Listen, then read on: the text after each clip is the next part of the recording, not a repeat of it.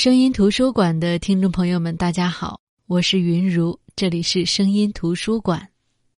我估计这期节目又会让一部分人不开心、不喜欢，因为只要我在节目当中谈自己就某个问题的体会、感受或者观点，就注定不会照顾到所有人。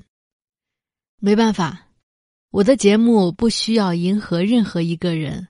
只是希望寻找喜好相通的人，而我的感受就只是我的感受，对也好，不对也罢，姑且一听吧。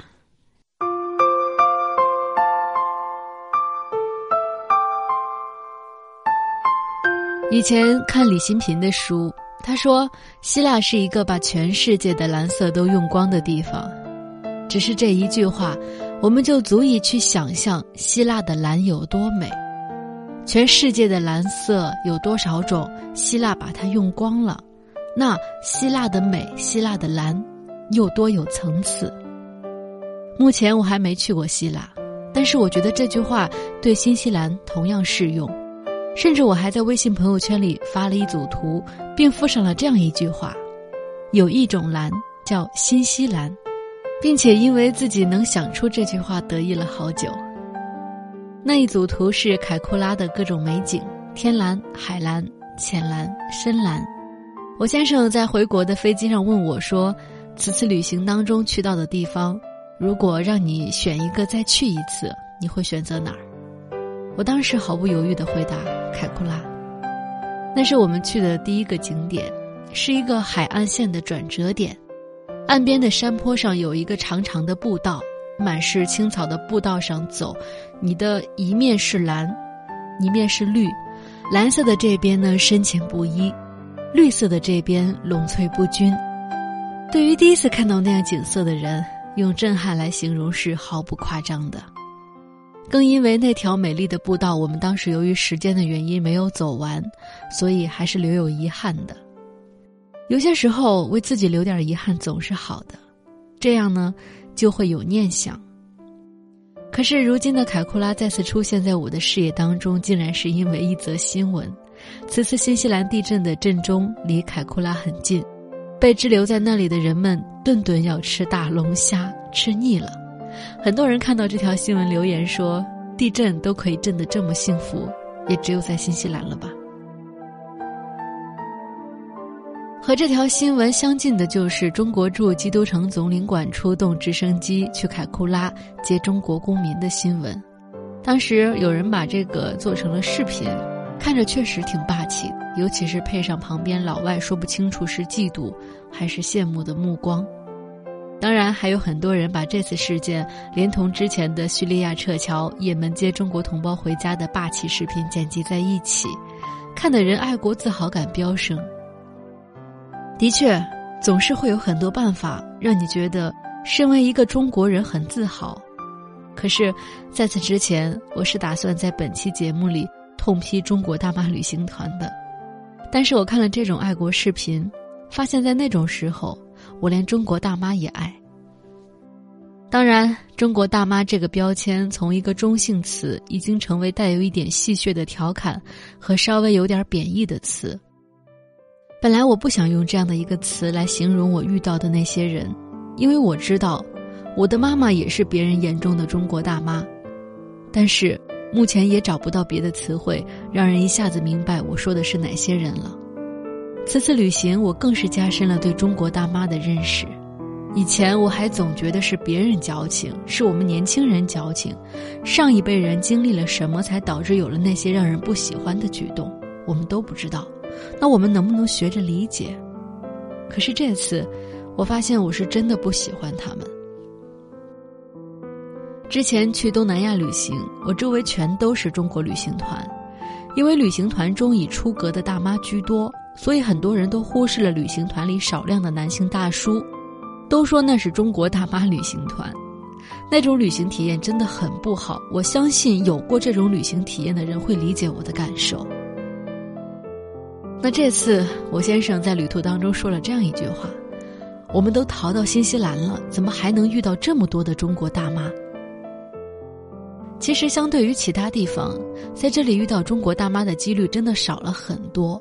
尤其是我和我先生自己设计的路线和项目，几乎没有遇到中国大妈。但是到了北岛，真的没有太多好玩的地方。我们参加的也都是人人都会去的项目，就猝不及防的遇到了好几个大妈团。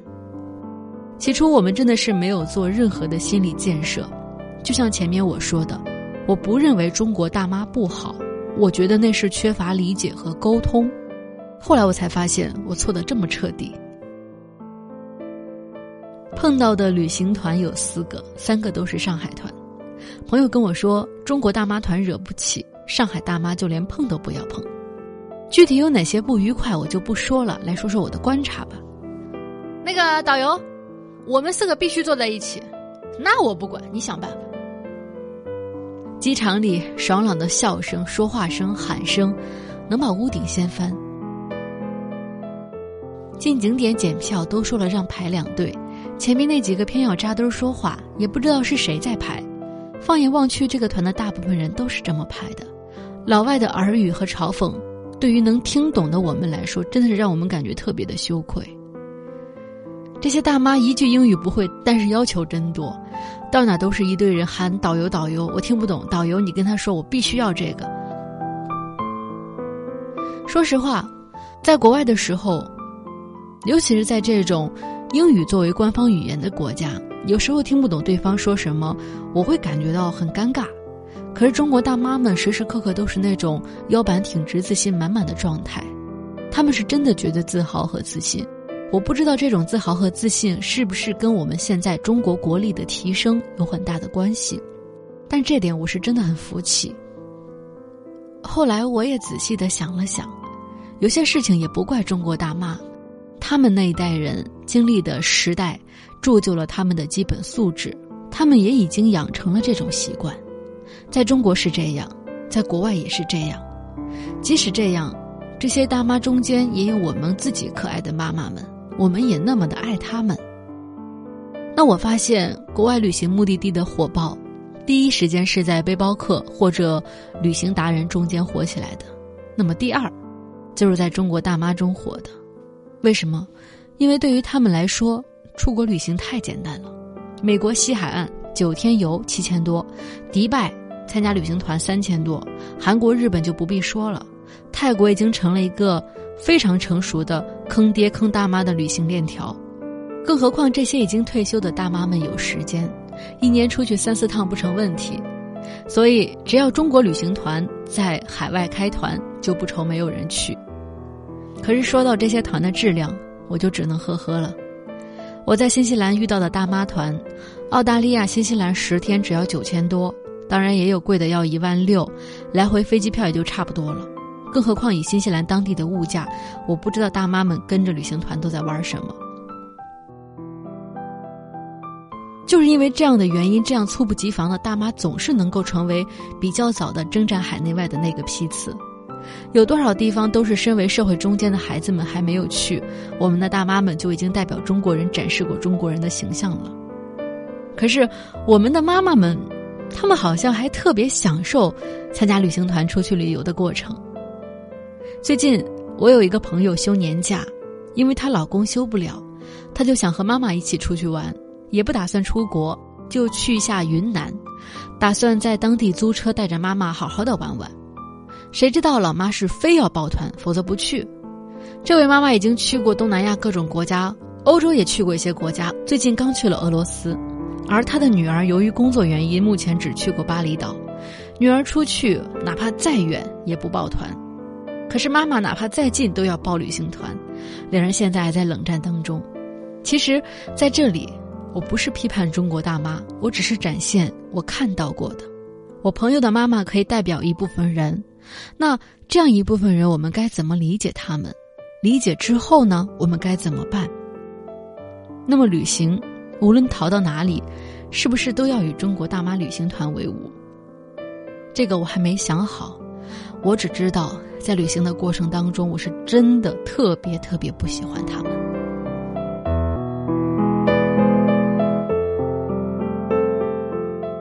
人生在世，谁都有可能讨厌别人。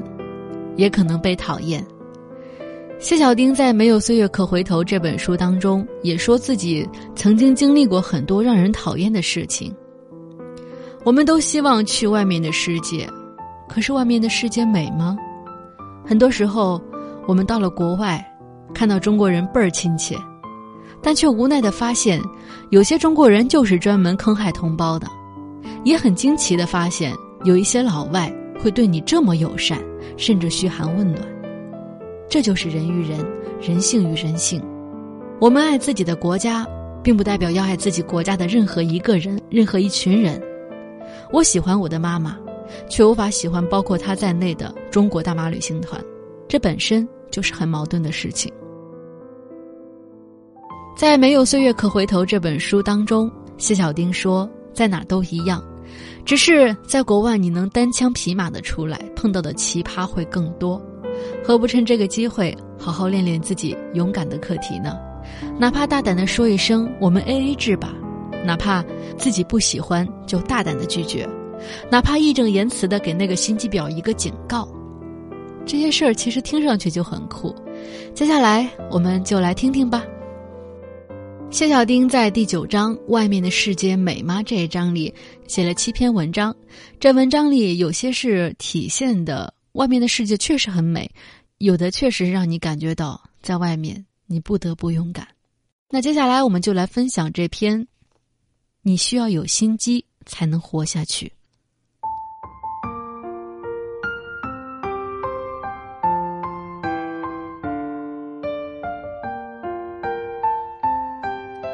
人这种群居动物非常神奇，明明千山万水。到了一个安静避世的地方，却要迫不及待地投入各类名头的集聚地，生怕被世界抛弃。小镇虽小，但在年轻人的热闹里，也集齐了各类圈子，什么运动热情小组、周末聚会爱好群、闲话八卦圈，诸如此类。我不太爱参与这些小圈子，不是因为没有重合的兴趣爱好。只是在里面，你很难保持羽毛的干净。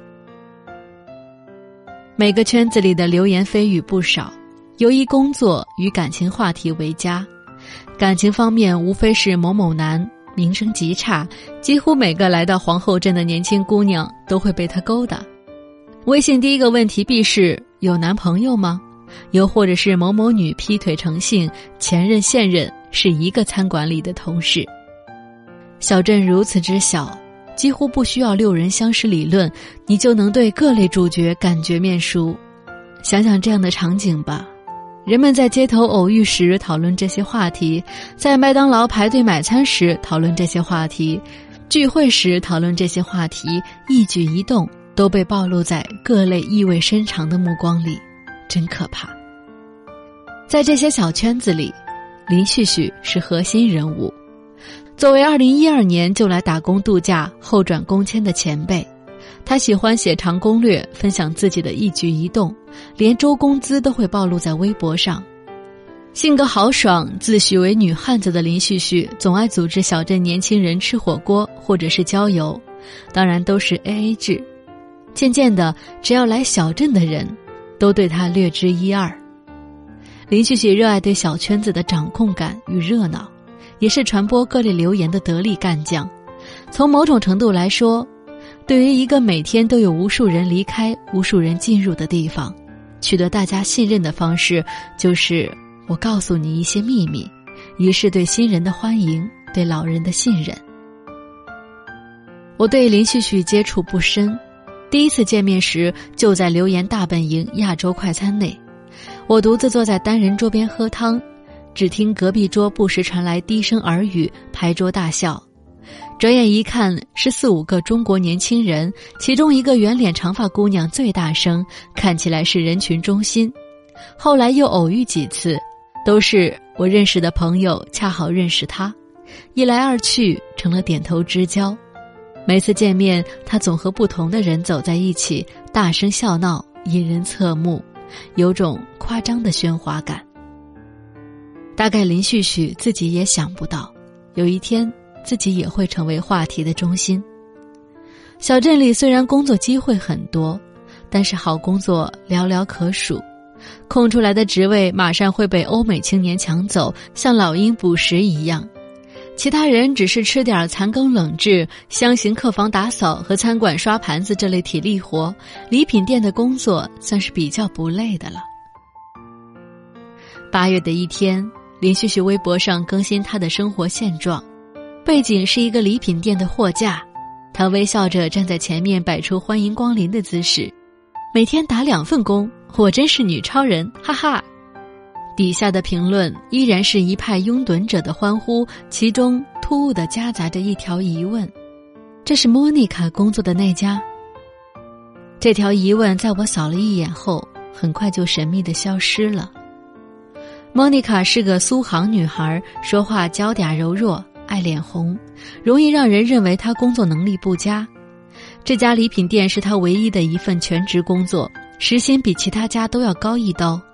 每天早早的去开门，晚上十点摸黑回家，周工资税后六百刀，足够一个单身女孩生活了。这样稳定的工作，对大部分打工度假年轻人而言是上佳选择。如无意外，将来再转成工签或是跳槽也更为方便。唯一的意外是，莫妮卡是林旭旭小圈子里的人。那段时间，莫妮卡患了重感冒，发了两日低烧。林旭旭去看望她，言语里关心的多是礼品店工作是不是太累了，工时多少，时薪多少。想到当时林旭旭已经有一份全职工作了，估计也是好奇之心作祟而已。莫妮卡毫无防备的一五一十告知，随口嘱咐了一句：“不要告诉别人哦。”在小镇上。一份好工作被无数潜在敌手虎视眈眈，稍不留神就会落入他手，所以大部分人对各自的工作内容自动缄默。莫妮卡的那句顺口一提，也是以防万一而已。但这句嘱咐不算奏效，虽然林旭旭的确没有告诉任何人，却也发生了令莫妮卡不快的事情。在看望完莫妮卡的第三天。林旭旭就进入那家店工作，随后在无身边朋友知晓的情况下，高调的在微博上宣传了出去，营造出勤奋打工的好形象。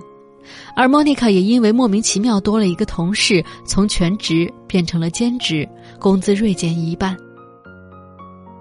一个是一份全职多了一份兼职，另一个从全职变成了只有一份兼职，还是在不知道的情况下被套了话。看着老板文件夹里林旭旭的简历，这事儿怎么想都有点被朋友坑了的感觉。莫妮卡心里有点不愉快，但林旭旭若无其事的该干嘛干嘛，上班还不时带些点心分享，两人也就以微妙的气氛相处下去。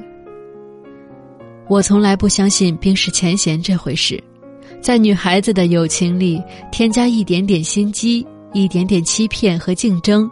就足以将关系降温到不再信任，更何况一些问不出口的前嫌，日积月累放在那里，每天都落上灰，到最后会变成令人厌恶的模样。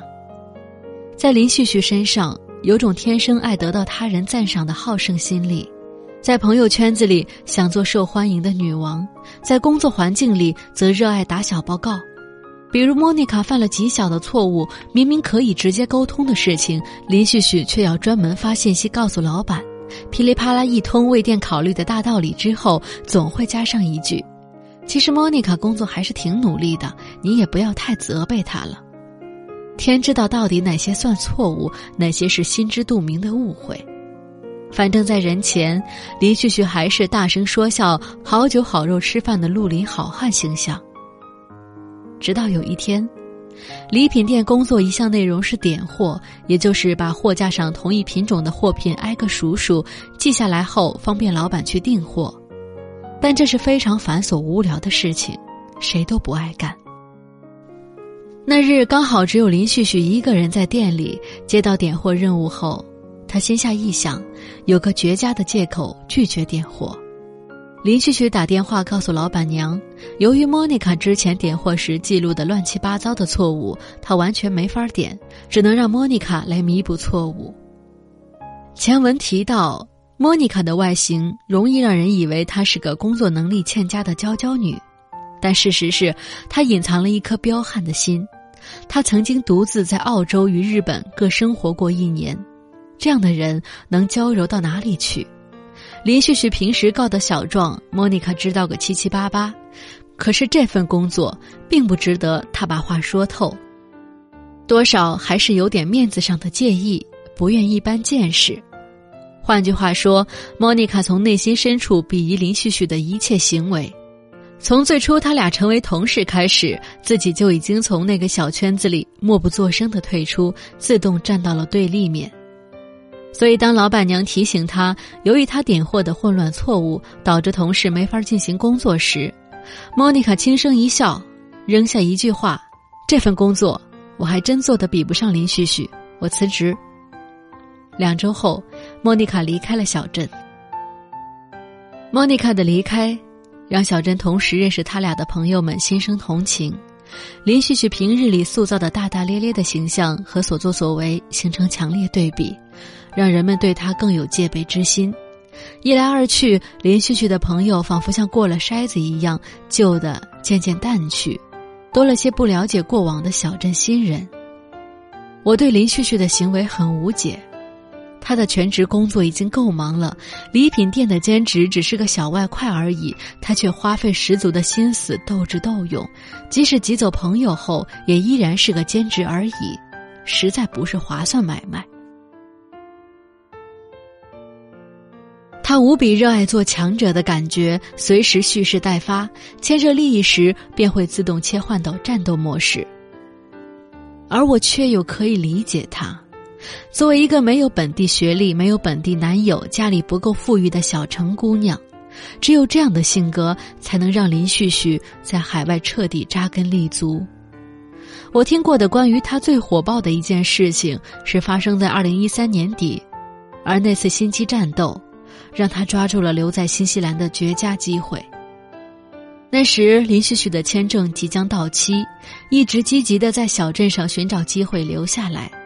可是能够提供工签的，要么是苦力活，要么是毫无前途的职位。一日，几个朋友吃饭，英国名校毕业的一个姑娘偶然提起，再过几天会有个大型的游园会，由本地最知名的策划公司组织，各路人马均会到场，她也会去现场帮忙，算是入职前的面试。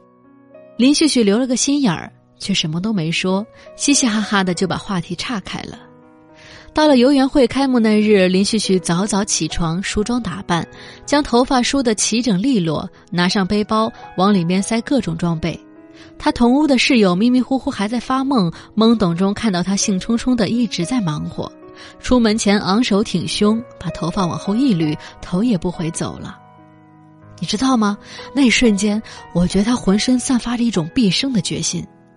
他的室友说。林旭旭的目标正是那家活动策划公司，以策划各类大型活动、庆典为主，实力雄厚。此次游园会由他们全程负责。后来现场的具体细节我们不知道，只知道游园会没多久，林旭旭得到了这家公司的聘用合同，像他所希望的那样。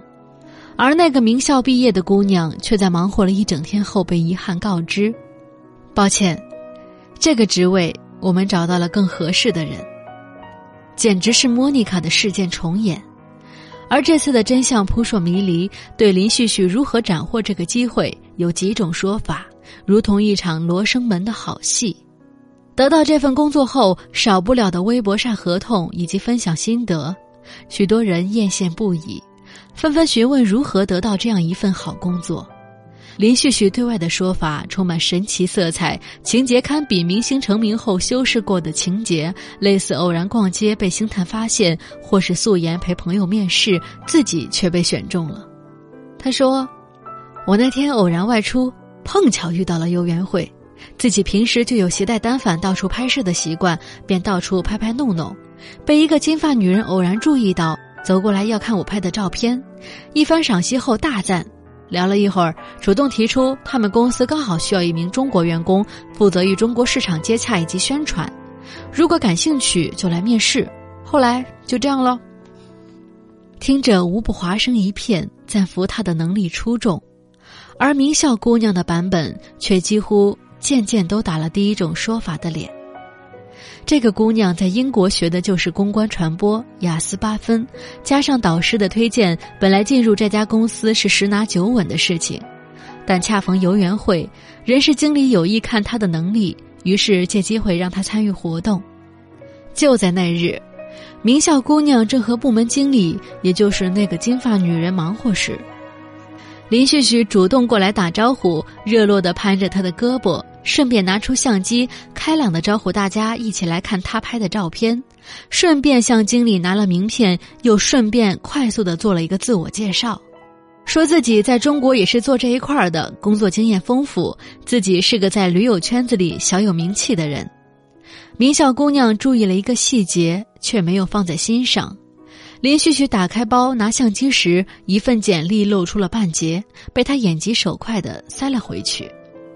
过了几日，人事经理委婉地告诉名校姑娘，她的英语和学历都很不错，性格也很好，但是刚刚大学毕业，没有太多实战经验，以及我们需要的是有意愿在这边长期工作的员工，我们公司不能提供平台给只想短暂停留的人。前面都是套话，但是后面那句拒绝的理由却非常突兀。名校姑娘完全没有自己只想拿这家公司做跳板的想法，她觉得非常委屈。可是周到的人事经理什么都没有再说，几句抱歉后，礼貌地将她请出了办公室。越想越觉得憋闷，姑娘转而去问那部门经理，得知一个更震惊的消息：我们聘请了你的朋友林旭旭。也许多少有点同情这个红着眼睛落泪的中国姑娘，金发经理很直白的告诉她，是那个朋友告诉她，在私底下聚会时，这姑娘流露出了只想做段时间就走人的真实想法，而他那个朋友虽然学历不如他耀眼，英语也不及他，可是有工作经验以及有稳定工作的决心，来面试时光是自我推荐信就写了三页纸，还附带一份诚意满满的广告策划案。名叫姑娘百口莫辩，她的确是在聚会时提过一句“先坐着看看呗”类似意思的话，完全只是中国人习惯的谦虚敷衍罢了。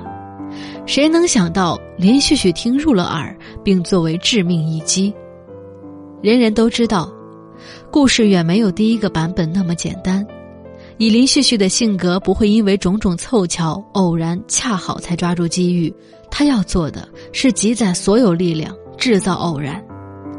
而第二个版本又添加了许多不满以及愤怒的情绪，是否歪曲了真相，我们也不得而知。只是后来在一些地方，依然会听到很多新来的人见或提到林旭旭的名字，语气里满是崇拜。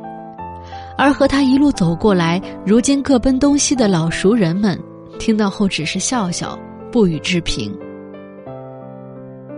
不可否认，林旭旭的能力的确出众，但获得的一切却充满了百味杂陈。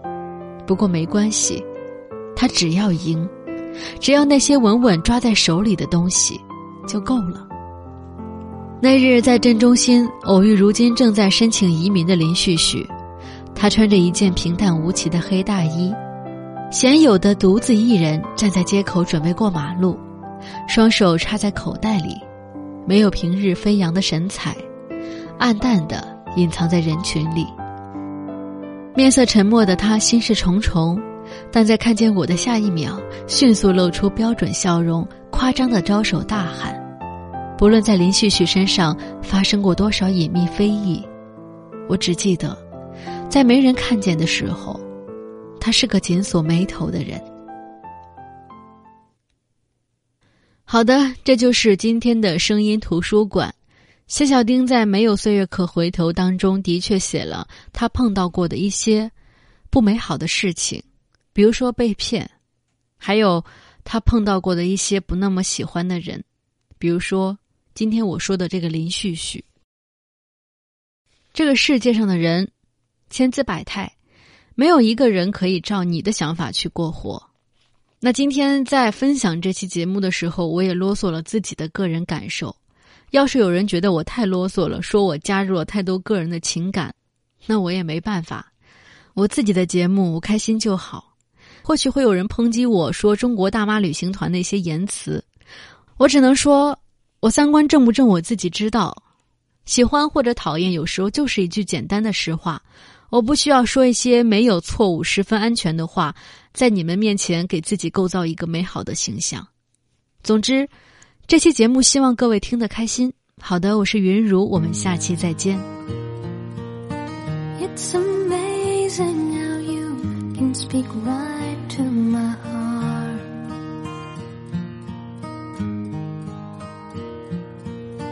with that saying you can light up the dark. Try as I may, I could never.